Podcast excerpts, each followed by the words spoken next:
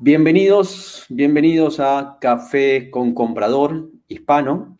Eh, esta es mi primera entrevista. Mi nombre es Ricardo Matenet. Eh, soy un profesional de compras y colaborador de Café Hispano desde hace muy poco tiempo, desde el lanzamiento en, en el mundo hispano. Está conmigo un amigo y profesional de compras, Horacio Roberts. Horacio tiene más de veintipico de años, diría yo, no quiero delatar su edad, pero tiene bastantes años en compras. Horacio es alguien a quien eh, admiro y aprecio mucho y él es un analista en sistemas, fíjense su origen, no en sistemas, hizo después un MBA en el SAD y está acá porque vamos a hablar de un tema muy especial hoy que se llama el outsourcing de compras, es un tema que apasiona, que tiene mucho, mucho interés en el mercado. Eh, es un tema que se gatilló con, con, con, con, varias conversaciones que hemos tenido y que dentro de Café Hispano pensamos que le va a servir mucho a la comunidad compradora de Latinoamérica y de Hispanoamérica. Entonces, sin más presentaciones, hola Horacio, buen día y ¿cómo estás? ¿Qué tal, Ricardo? Muy bien. La verdad que es un gusto estar participando acá con, con ustedes de esta experiencia. También me une a Ricardo una, digamos, un afecto personal y aparte de todo un gran respeto como profesional, porque hemos trabajado juntos en diferentes proyectos y realmente es una, una persona que, que sabe mucho de compras estratégicas y de, diferentes temas de compra, con lo cual para mí la verdad que es un placer y un orgullo que él me esté, esté entrevistando. Bueno, este, basta, de, basta, de, basta, de, salamerías y vamos a lo nuestro, si te parece bien, eh, porque necesito, necesito, mira, entre tu experiencia, yo no mencioné, pero vos tenés una gran experiencia, creo que sos la persona que en Argentina, en mi opinión, sabe más de outsourcing de compras. Yo no creo que haya nadie más que sepa más de outsourcing de compras. Y voy a explicar a la audiencia por qué. Fuiste durante 10 años, casi 11 años, el gerente de todo un equipo de compras de la unidad que se llama gestión compartida, y es una unidad de compras, un BPO que le da servicios de tercerización de compras a muchas empresas, que el grupo Clarín en Argentina y de otras empresas en particular, ¿no? Entonces, eh, me gustaría que me cuentes, como, como primera pregunta en realidad que tengo es, ¿Para qué terciarizar compras? Por, qué, ¿Por, qué, una empresa decidiría en terciarizar compras? Bueno, primero quiero aclarar un tema que es que, bueno, obviamente mi, visión es sesgada, ¿no? Porque mi visión es sesgada desde el punto de vista de que siempre estuve desde el lado de eh, quien eh, brinda el servicio, es decir, eh, con lo cual tiene, tiene, esa, tiene esa particularidad. Y como dice bien Ricardo, tanto desde empresas relacionadas, porque digamos, gestión compartida es una, empresa del, Grupo Clarín y, al darle servicio digamos, a las empresas del Grupo Clarín son empresas relacionadas, y después hizo un fuerte trabajo digamos, desarrollando en cuentas, otras cuentas o cuentas terceras, con lo cual eh, tenemos esa, esa, doble, esa doble visión. Bueno, hay digamos, hay una, hay una cantidad de, factores diferentes por los cuales una, empresa llega a la decisión de, tercerizar sus compras.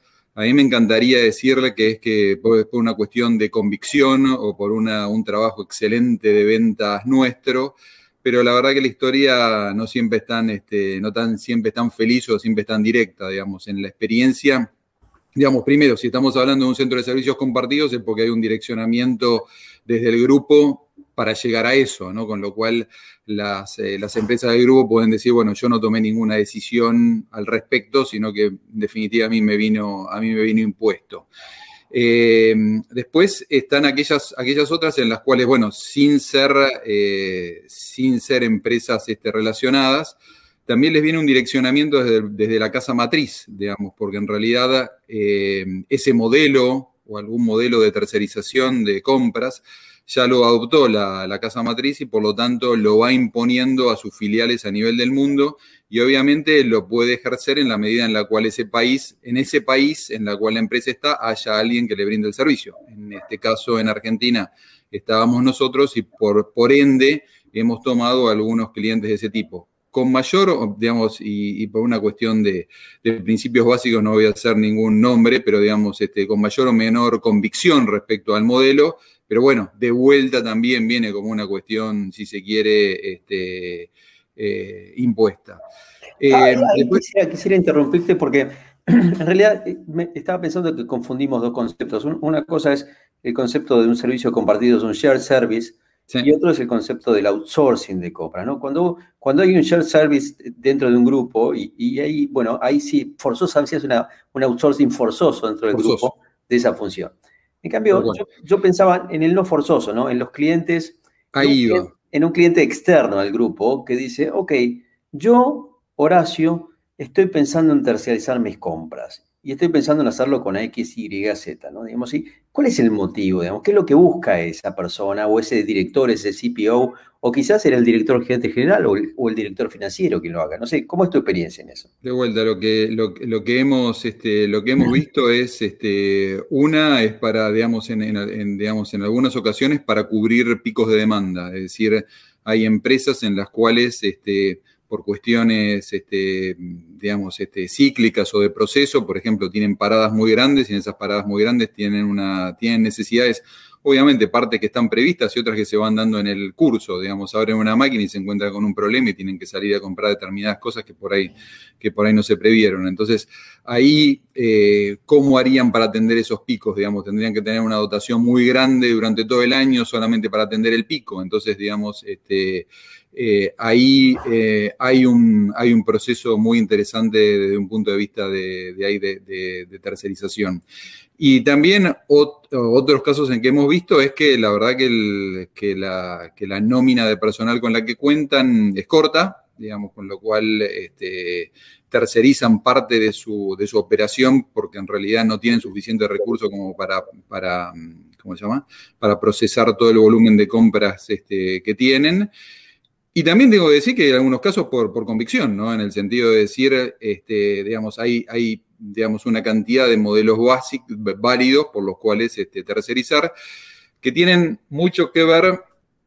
Este, primero, después también tendríamos que cubrir el, el, qué tercerizar, pero digo, este, los modelos, el modelo básico tiene que ver en el sentido de decir, bueno, en todos los rubros este, en los cuales yo compro realmente eh, tengo este, suficiente nivel de conocimiento como para tratarlo o tengo suficiente volumen, entonces este, ahí es donde un centro, donde una, una empresa que atiende a un volumen significativo de otras empresas puede hacer un volumen de compra importante por ejemplo, por decir, no sé, en librería, puede ser, no sé, en acciones de marketing, pueden ser, digamos, por ahí si yo lo analizo desde una sola empresa, mi volumen de contratación de, no sé, de bidones de agua, por decir algo, es bajo. Ahora cuando yo lo analizo en un volumen significativo de empresas, está claro que el volumen crece y está claro que puedo empezar a tener estrategias que no las puedo tener cuando en realidad lo que compro es, este, no sé, agua para 400 personas, digamos.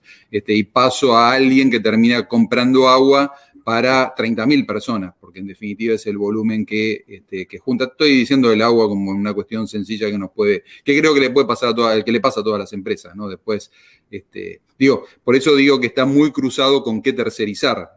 casi, casi te diría que, que vos me describís como dos personas, ¿no? El, necesitado y el converso, ¿no?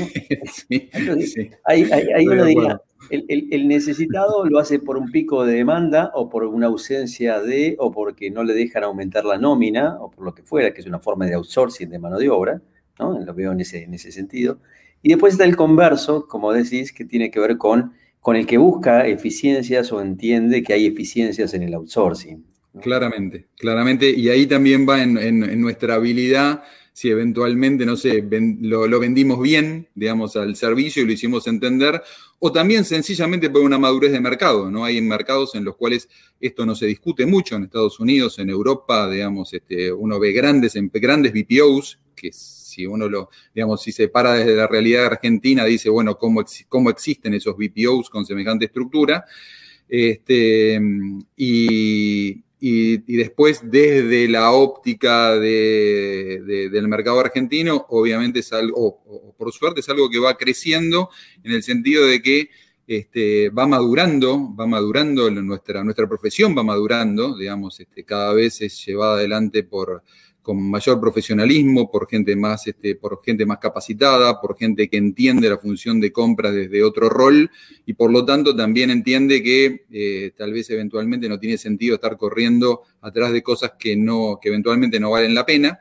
Este, Eh, y, entonces por eso también va creciendo dentro, dentro de la Argentina también aquel que llega en la conclusión de decir, sí, es un modelo válido, es un modelo que vale la pena, este, no tengo que estar corriendo atrás de todo, elijo atrás de lo que correr como organización de compras, este, porque, porque aplico una determinada estrategia, digo, y esa es mi estrategia, dentro de mi estrategia hay una parte que decidí tercerizarla y, este, y, es muy, y, es, este, y es muy válido y gracias a Dios se, está, se está viendo cada vez más también en, Argentina lentamente. Pero vos abriste ahí una puerta que, me parece interesante, que es la pregunta es, ¿qué es lo que tiene sentido terciarizar de una gestión de abastecimiento? O sea, ¿qué, qué, porque uno podría, digamos, ir a lo, básico, decir, bueno, terciarizo la parte C, tail spend, la cola, aquello en que no tengo escala o aquello que me genera demasiada problemática. Pero, pero es tan sencillo ese análisis o hay, otra forma de mirar esto, Horacio.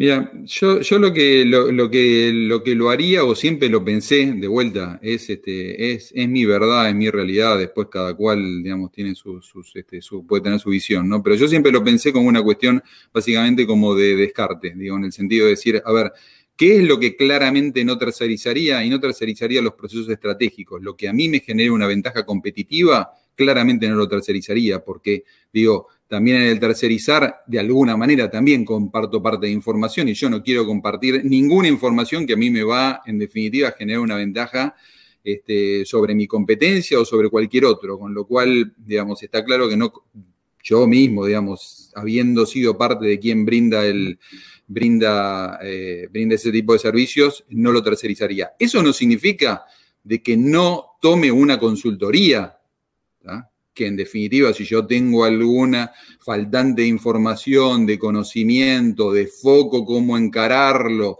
de mejorarlo, de ponerme objetivos, de, de ponerme benchmarking, de saber dónde estoy parado, dónde debería estar parado, pero siempre bajo la gestión eh, de, la, empresa, es decir, contrato a alguien como un consultor que de alguna manera me, ayude a armar esa, estructura, pero la gestión de eso eh, no, la, no la tercerizaría.